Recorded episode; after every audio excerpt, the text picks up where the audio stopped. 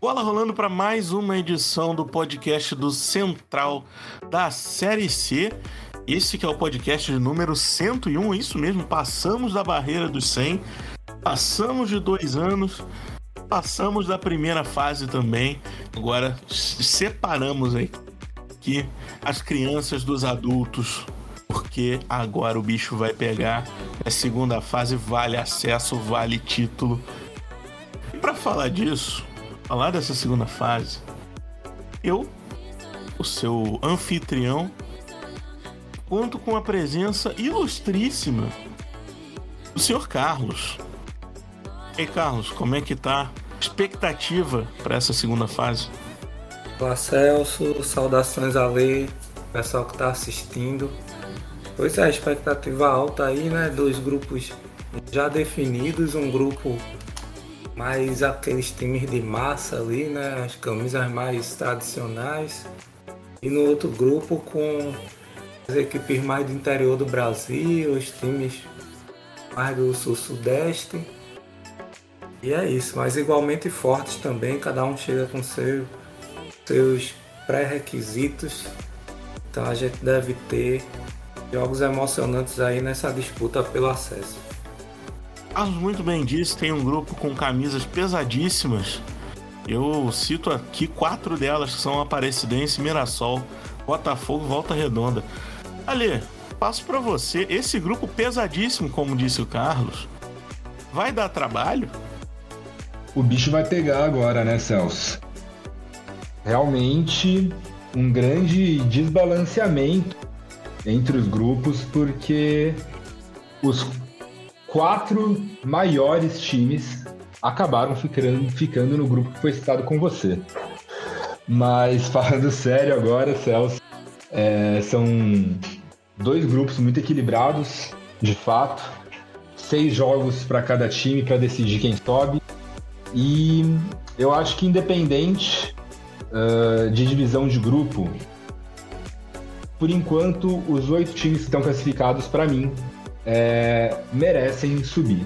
Cada um à sua maneira, mas por enquanto nenhuma nenhum acesso me surpreenderia. Mas fora isso, ali, tá tudo bem com a sua pessoa? Então eu tô bem, Celso. É sempre um prazer gravar com vocês, principalmente agora, indo para a segunda fase. Tô ansioso. Vocês podem nos acompanhar nas mídias sociais, né? Arroba Central da Série C, Twitter, TikTok, Instagram. Acompanhem também no YouTube, sigam lá, se inscrevam no canal. É isso, a gente segue esse calendário. Toda terça live com o Toró Tático, toda sexta o podcast em todas as plataformas. E o tempo real das partidas no Twitter. Então não percam, estejam presentes, acompanhem a Central da Série C. Tem muito conteúdo aí sobre essa divisão em todas as nossas plataformas. Entre também no grupo do Telegram, o Cabine da Central, basta pesquisar lá que vocês vão poder ter contato Celso, com a Lei, comigo, com o Lucas, e debater os principais temas. Um formulário para novo integrante, para quem quiser se juntar a nós, o link está na descrição. Quem puder nos ajudar com o Pix central da série C,.gmail.com vai contribuir bastante com o pessoal que está cobrindo exclusivamente a série C, é, a adquirir melhores equipamentos, a conseguir novos recursos para que o canal continue crescendo ainda mais.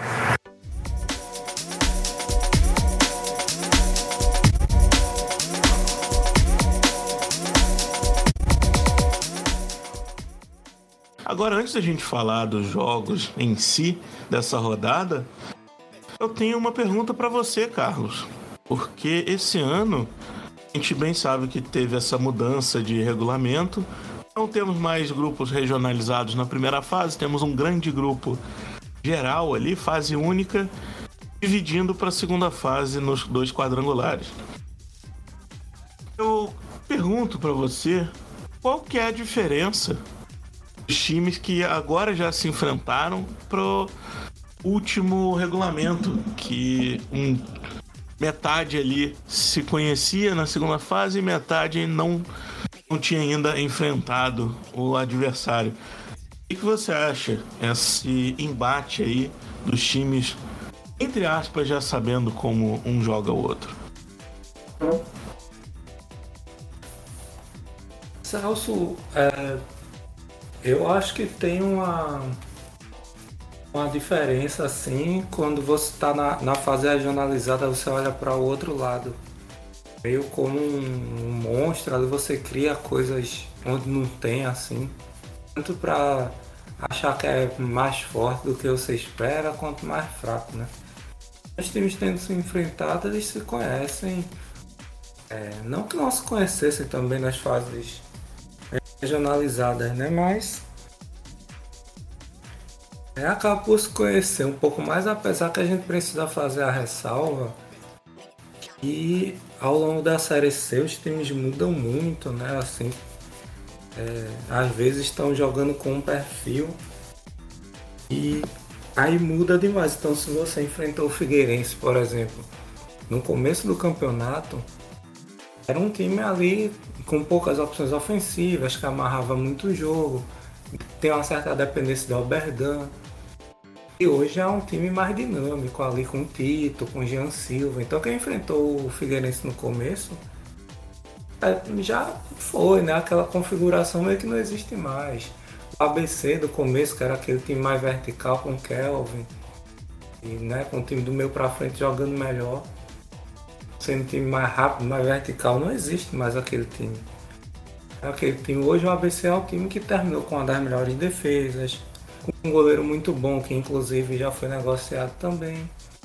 Então assim, também dependendo de quando você enfrentou, é, não dá para conhecer tanto assim por ter enfrentado. Você conhece por outros motivos, porque estuda, porque, enfim, porque vê enfrentando os outros. Por exemplo, mesmo esse Vitória e Paysandu, que não faz muito tempo que se enfrentaram na primeira fase, Paysandu foi muito desfalcado para aquele jogo contra o Vitória.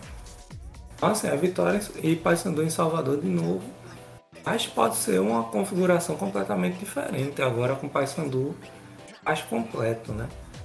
Então, assim, é, no final das contas, eu acho que tem um certo ganho, sim, né? De enfrentar. Uma coisa é você observar, analisar, outra coisa é enfrentar. Tem um certo ganho de enfrentar, mas não é também aquela coisa determinista, que a partir de agora você conhece muito bem por causa disso. Justamente tem algumas mutações que estejam passando durante o decorrer do campeonato. Eu concordo com o Caê. E agora a gente vai ver um campeonato um pouco diferente também. Essa questão do conhecimento do adversário um pouco mais evidente agora, são só dois jogos, mas curto. Então você vai enfrentar uh, o seu primeiro adversário agora. Daqui a pouco você já vai estar tá, uh, enfrentando ele de novo. E é pouco tempo para a gente mudar tantos times como aconteceu durante a primeira fase. Então a gente vai ver um campeonato agora um pouco diferente do que a gente acompanhou, até em termos de intensidade e de comportamento das equipes. Uma coisa que eu queria ressaltar é que, apesar de não terem se enfrentado mais que uma durante a primeira rodada, um, todas as equipes já têm uma certa noção é, do que vão enfrentar a partir de agora, porque se a gente for parar para analisar o decorrer todo do campeonato, com exceção de Vitória e Aparecidense que tiveram uma ascensão meteórica nas últimas rodadas, outros, as outras seis equipes foram os times mais regulares que mais, é, que mais estiveram presentes durante a que mais estiveram presentes na briga pelo G8 durante todo o decorrer da primeira fase. Então, já são equipes que vinham sendo monitoradas e acompanhadas pelos times da parte de cima da tabela, justamente por apresentar, por se apresentarem como adversários diretos, já não por já se apresentarem como adversários diretos, não só a classificação para o G8, mas também para o acesso. Entrando agora nos jogos dessa primeira rodada da segunda fase, o ABC e Figueirense curioso, porque o ABC estava brigando até por primeira, segunda colocação durante a primeira fase. Mas no final deu aquela caída, o Figueirense que estava mais embaixo subiu, ultrapassou o ABC, por isso terminou o Figueirense em terceiro, o ABC em sexto. Um confronto curioso que vai se repetir na última rodada, mas com mando invertido. Começar com você, Ale. O que a gente pode esperar desse confronto alvinegro entre ABC e Figueirense? Celso, essa trajetória que você mencionou de ambas as equipes foi, é, é bastante curiosa, porque ABC e Figueirense foram até certo ponto, e o Figueirense continua sendo, os times mais regulares da primeira fase. Né? Eles vinham de uma campanha bastante parecida em termos de resultado. Não fosse aquela derrotada do ABC, os times estariam um pouco mais colados na, na, na tabela, como se fez parecer durante grande parte da primeira fase. É, o Figueirense de fato se destaca porque a fase recente é muito boa, o time é muito difícil de ser batido, né? Aquele excesso de empates que a gente, a gente conferiu no começo do campeonato acabaram né, uh, se transformando em uma sequência de fato positiva quando começaram a se alternar com vitórias. O time perdeu só dois da, dos 19 jogos disputados na primeira fase. É, é uma equipe muito regular, tem apenas uma derrota em casa e uma derrota fora. Mas também a gente precisa destacar que o Figueirense não vence muito fora de casa né? Apesar da, das poucas derrotas, foram sete empates jogando fora dos seus domínios, o que pode com, complicar o, o início de segunda fase, porque joga com um ABC que jogando em casa tem um retrospecto bastante positivo, né? Não perdeu nenhum jogo e venceu. A maior, a maior parte das partidas é venceu seis jogos. Então, uh, vai ser um encontro de duas equipes uh, muito regulares, mas que nessa primeira rodada tende a, a ter o fator casa como um elemento uh, crucial na definição da partida. De fato, a AVC tem um mando de campo muito interessante, né? tanto na Série C quanto historicamente. É, é um time que vem com talvez a curva menos virtuosa aí entre esses que chegaram no grupo C, né? E mas é um time que tem que ser levado em conta nessa disputa assim. Eu acho que todos os dois grupos são muito parelhos. O ABC é um time que mudou a característica durante a competição, né? Passou de ser um time mais ofensivo, aquele time do abafa, principalmente jogando no Frasqueirão, para ser um time mais é, da força ali, né? Aquele time que se tornou uma das melhores defesas do campeonato, né? tanto pelo seu sistema defensivo, a sua proteção de zaga ali. É, o Elton Reis tem feito uma boa Série C. E a própria segurança de Pedro Paulo ali no gol, que fez toda a primeira fase e saiu agora para o Atlético Goianiense. Tem um problema aí para o ABC resolver. E também é um time que conta com a experiência de alguns jogadores ali, como o Alisson, como o Enan, que também está se encaixando no time. Então acho que a ABC vem forte, principalmente esse jogo aí é decisivo para a ABC mostrar suas cartas aí nesse grupo. É, e e contar também que o time Potiguar ele tem uma forte chegada na Série C, né? A Série C para o ABC geralmente é momentos de glória aí. Sempre que chega é um time de chegada aí nesse. Sempre que chega um time de chegada é foda, né?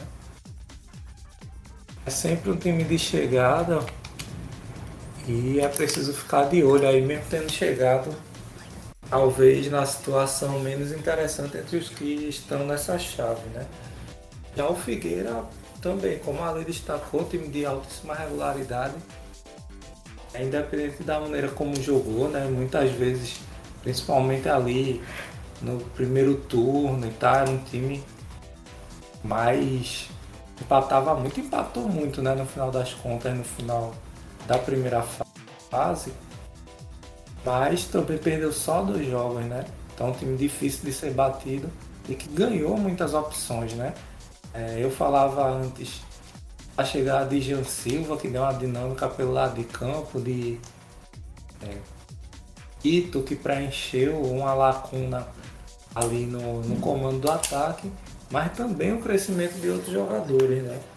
É, principalmente Rodrigo Bassano, que vinha sendo muito cobrado, era uma contratação que chegou com muita expectativa no Figueirense e ainda não tinha correspondido à altura do que a torcida esperava. E aí com a chegada de Jean Silva, com esse novo, essa nova configuração do Figueirense com um time um pouco mais solto, com mais opções pelo lado do campo, o futebol de Rodrigo também cresceu e com isso o Figueirense só tem a ganhar. Vamos ter um jogo bastante parelho no Rio Grande do Norte, né? depois do Figueirense ter conseguido prevalecer contra a BC no Orlando Scarpelli e vamos ver como vai ser o comportamento lá na frasqueira nesse final de semana. Para Aparecidense e Mirassol, confronto do primeiro contra o oitavo, pode dizer alguma coisa visto primeira fase, mas aqui como zera tudo, a gente pode, podemos ter um confronto mais franco é, dos dois times ali, que o Mirassol se destacou bastante nessa primeira fase. O Aparecidense começou com uma surpresa, vencendo fora de casa só, não conseguindo os resultados dentro do próprio estádio. Mas mais para o final já teve uma certa regularidade e conseguiu nesse seu primeiro ano de Série C passar de fase. Agora eu perguntar de novo primeiro para você, Ali que, que podemos esperar desse confronto de tons de amarelo? É um confronto de tons de amarelo onde prevalece o azul na Aparecidense. Já o Mirassol trabalha ali também muito bem com o verde, mas aí sim o amarelo. E esse ponto que você colocou, Celso, Aparecidense demorar para conseguir os resultados em casa, mesmo tendo conseguido, ainda não convence tanto em casa, né? Foi um dos times que pior performou jogando nos seus domínios durante a primeira fase, mas que vem de um final de, de campanha que é o oposto do Mirassol, né? A Aparecidense conseguiu emendar várias sequências de resultados positivos, né? O time realmente mudou sua forma de jogar, passou a passou a apresentar um futebol muito bom.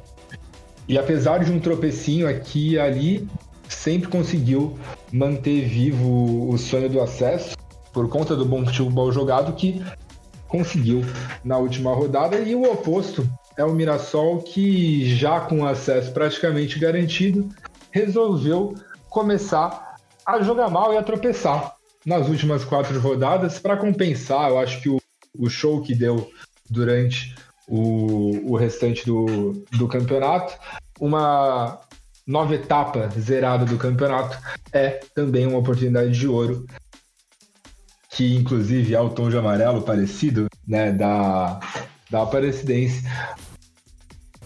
Bom, também comum da curiosidade de Celso de também como da curiosidade de Ale, no sentido de saber se o Mirassol de fato vai retomar depois dessa desse final de turno, né, onde a equipe de fato tem uma vantagem muito larga, poupou os jogadores, sobretudo em relação às viagens para Manaus e para João Pessoa, né, mas com isso acabou perdendo uma quantidade de pontos ali e talvez o ritmo, né? Aquele ritmo de competitividade e tal. Às vezes acaba o time baixando tanto ali a guarda que não consegue retomar na fase decisiva, né? Mas, é, do ponto de vista técnico, foi disparado o melhor time da primeira fase. Antes de entrar nessa, nessa curva aí de maior administração da vantagem, digamos assim, o time vinha apresentando novos jogadores, o Mingota entrando muito bem, o Marcelo. Então, um time que já estava muito forte, apresentando outras opções para se somar a Osman, a Camilo, a Pará, que são jogadores que já estão num nível bastante interessante para essa Série C na primeira fase. Com relação à Aparecidense também, um time que mudou muito na mão de Passi Júnior, né? não necessariamente tendo mudado o elenco, ele conseguiu motivar jogadores que já estavam, como Felipe Menezes, que cresceu muito na mão dele. O time é mais dinâmico, o time é, briga mais, não é aquele time que aceitava o resultado que era antes. Tem opções, tem Joãozinho pela ponta, Cardoso. Tem alguns jogadores interessantes, o lateral direito é muito bom também, o Luan. E o time é chegar firme, principalmente apostando também nos gols de Alex Henrique, artilheiro do campeonato junto com o Marlon. E é o cara que decide que bota a bola para dentro na Aparecidense. Acho que vai ser um jogo interessante aí. A Aparecidense vem retomando a regularidade das vitórias em casa, venceu o confronto direto contra o Belo na última rodada da primeira fase. Então vem empolgado aí para tentar surpreender o Mirassol em Aparecida de Goiânia. Botafogo e Volta Redonda vão fazer o duelo Rio-São Paulo nessa segunda fase. É um duelo interessante, porque são dois times que tiveram uma virada nessa Série C. O Botafogo começou uma campanha não muito boa com a chegada de Paulo Baier e Luciano Almeida.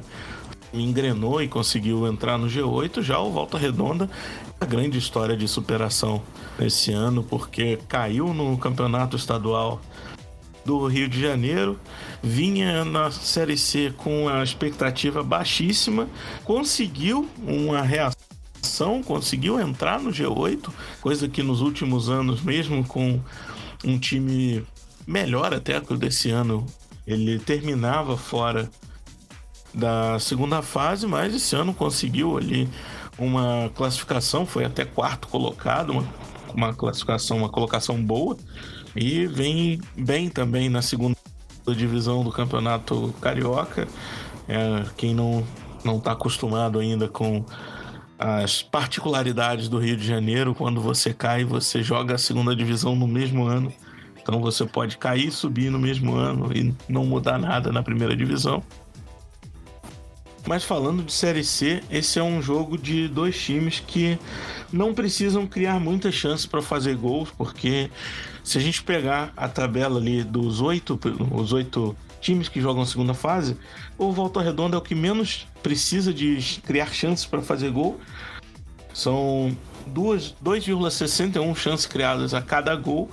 E o Botafogo tá logo atrás, com 2,77 chances a cada gol. Então são é uma promessa de um jogo com gols é, com poucas chances criadas, que a gente não pode dizer o mesmo de chutes a gol, porque já, já dá uma caída ali, né? Precisam de mais chutes, mas na criação, pelo menos, está sendo mais efetivo para tanto Botafogo quanto Volta Redonda. Lê, eu aqui do Rio pergunto para você aí de São Paulo o que você espera desse confronto entre Rio e São Paulo? Que confronto saudoso, né? Saudades do campeonato.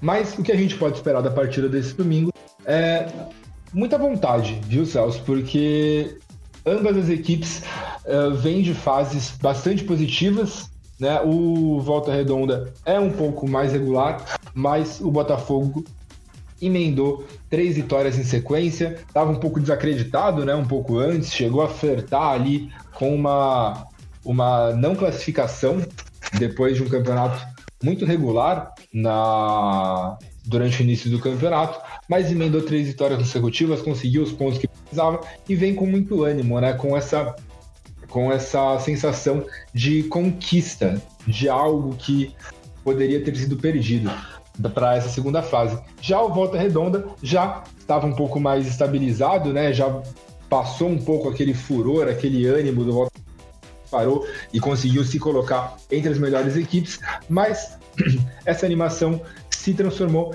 em muita regularidade. O, o vence muito, né? Junto com o Botafogo, né? E fora isso, foram os times que mais venceram no campeonato.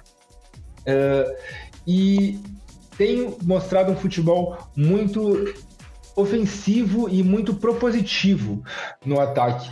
Por mais que às vezes isso acabe causando um pouco de confusão lá atrás, o Volta Redonda se mostrou ser uma equipe que não se abala nunca com gol tomado e com resultado, e sempre que toma um acaba indo em busca de fazer dois ou três. Então eu espero uma partida muito aberta e acho que as duas equipes uh, vão para cima com tudo. Então acredito que a gente possa ver, dentre todos os jogos da primeira fase, esse é o que promete ser o mais prolífico em termos de gol e chances criadas.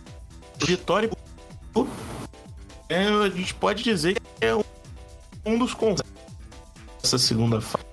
Isso diz que fosse o confronto que vai abrir né, essa segunda fase para os dois times e que vai fechar também essa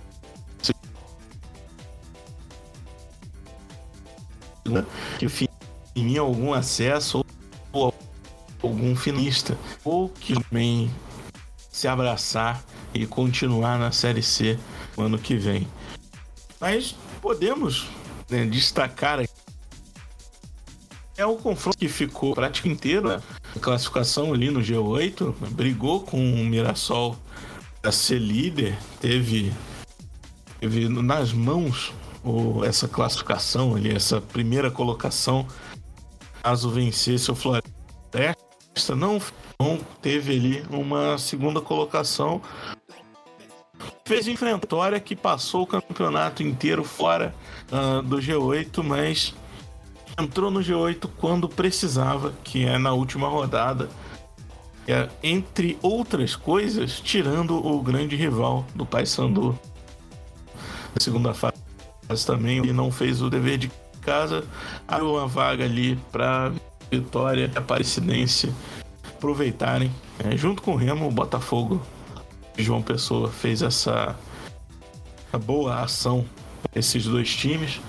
Já que eu destaquei em Botafogo e Volta Redonda, e são, dois times que precisam criar poucas chances para fazer gols, eu trago um dado aqui também que Paysandu e Vitória, ou melhor, Vitória e Paysandu, um confronto de opostos em chutes necessários para conseguir marcar gols, porque o Paysandu ele precisa de 2,65 para conseguir marcar o gol. É, um time, é o time que menos precisa chutar a gol para marcar, enquanto o Vitória precisa de 3,67 chutes para marcar gols. Então, desses oito, Vitória é o time que mais precisa chutar gol para conseguir marcar. É um confronto de extremos, se a gente for pensar essa, essa estatística. Mas, Carlos, eu passo a bola para você falar o que, que podemos esperar de Vitória e Paysandu, confronto pesadíssimo. Podemos esperar uma grande atmosfera, né? Primeiro de tudo, torcida do Vitória em comunhão com o time. É, já foi buscar o time no aeroporto, fez uma grande festa aí no final de semana, batendo ali perto de lotar a capacidade máxima do Barradão. E não vai ser diferente, né? Nesse final de semana, é, classificação do Vitória, o time entrou na zona de classificação justamente na última rodada e ainda acabou sendo sétimo com isso caiu na chave do papão, né? Então, Vitória vem empolgado, vem com seu time renovado aí com João Bursi, né? João Bursi que também, é, assim como o Moacir Júnior Aparecidense, né? Um treinador que também mudou a cara do time, é um time mais acertado na marcação, tem o crescimento de jogadores outros mais experientes ali, como o Luiz, como o Trellis, que o treinador recuperou é, o Dionísio, que está muito bem ali no meio campo. E Rafinha, né, que é um jogador que está também decidindo as partidas para o Vitória. Essas são as armas do time, um time que está mais compactado, mais forte na marcação. E por outro lado enfrenta o Paysandu que também os melhores momentos do Paysandu nessa primeira fase foram momentos de futebol muito interessante É uma equipe que também tem muitas opções para jogar, principalmente do meio para frente ali. É, Marlon, o José Aldo, Robinho, são jogadores que são opções de ofensividade nesse time do Paysandu, fora toda a tradição. E uma coisa que me agrada muito é quando o Paysandu joga fora de casa. É, muitas vezes ele consegue encaixar um jogo reativo que é muito difícil para o adversário, né? É, talvez muita gente esteja se espelhando no jogo da 15ª rodada entre Vitória e Paysandu do Barradão. Não faz muito tempo, né? Vitória venceu por 1 a 0 mas era um Paysandu bastante desfalcado, inclusive José Aldo, uma das melhores peças do time paraense, não jogou. Então a configuração vai ser completamente diferente. Esse jogo do final de semana com o Paysandu tendo essa cara ali de time mais reativo. Quando o adversário cai na arapuca do Paysandu é difícil de sair. Então, tendência de ter um jogo muito interessante Salvador no final de semana já de cara para abrir a segunda fase da Série C com astral, com a atmosfera e com o time pesado trazendo a energia lá para cima desse começo de segunda fase.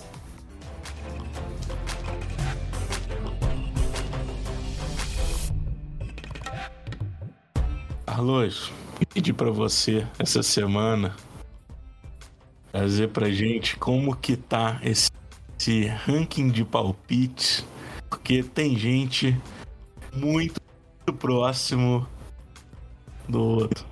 Exatamente, senhor Celso Roberto novamente conseguindo fazer 8 de 10.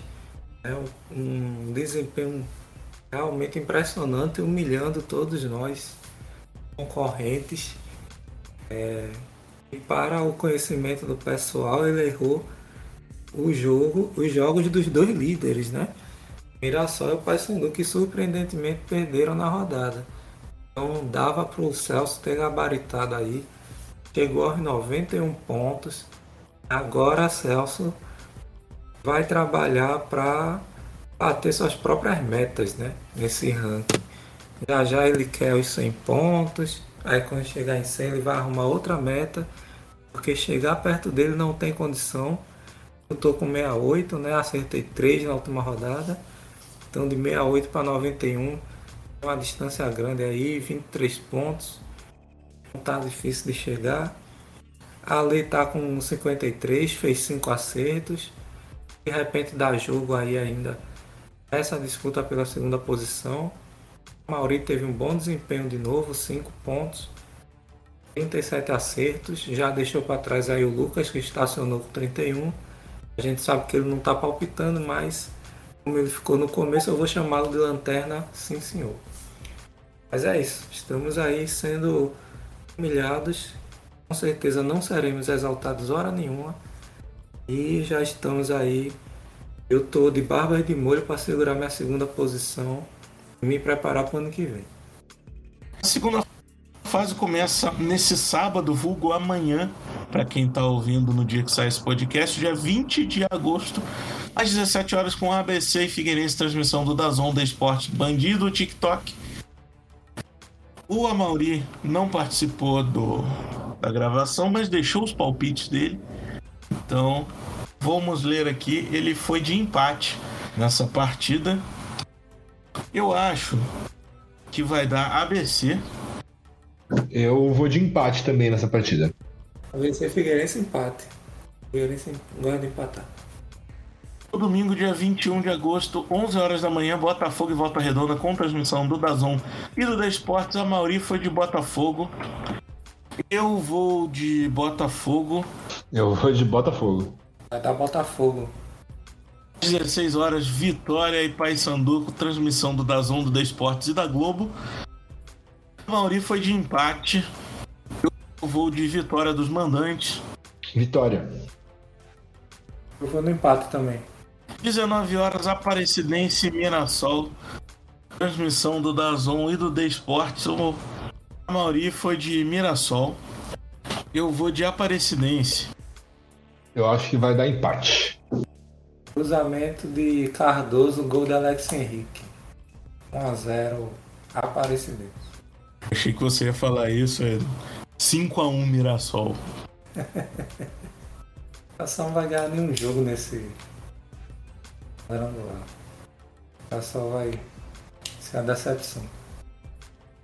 Senhor Carlos, por favor, dê seus, suas considerações finais e seu abraço para a galera que escuta a gente. Abraço Celso, abraço Ale, abraço ao pessoal que está ouvindo. É isso, né? Começa aí o, a segunda fase, né? Momento decisivo aí, estamos na reta final. E muitos jogos, né? Central da Série C presente. As quatro partidas com seu tempo real de sempre. As escalações ali bonitinho. Tudo meia hora antes do jogo. E portanto acompanhe, né? Sobraram aí oito daquela leva aí de 20, mas todo mundo que disputou a competição tá de olho. Muito time que não disputou tá de olho também. Então acompanhe, compartilhe o conteúdo se vocês gostam. Se puderem nos apoiar financeiramente, também apoiem no Pix central da gmail.com. E é isso, esse calendário nosso. O podcast que você está ouvindo sai toda sexta, meia-noite. Terça-feira tem Conexão Série C também, junto com o Toro Tático para discutir a rodada. E o tempo real de todos os jogos, fora uma carrada de notícia aí durante a semana no Twitter e em todos os canais. É isso, galera. Acompanhem, divulguem, apoiem a gente. Abração. Valeu, Carlos. Agora, vez do nosso grandíssimo Alê Navarro dar suas considerações finais. Um abraço pra galera. Um abraço, Celso. Um abraço, Caê. Um abraço a todo mundo que acompanhou mais um episódio. E as minhas considerações finais são a de que acho que existem grandes chances de todos nós errarmos os nossos palpites dessa rodada, porque apesar da gente querer se basear por momento, por número, a segunda rodada, é, a, a segunda fase é um novo campeonato e acho que essa é, esse é o grande da Série C. Então vamos que vamos. Começou, o bicho vai pegar, como eu falei no começo, e eu não poderia estar mais empolgado. É isso aí, um abraço para quem escutou até aqui e até a semana que vem.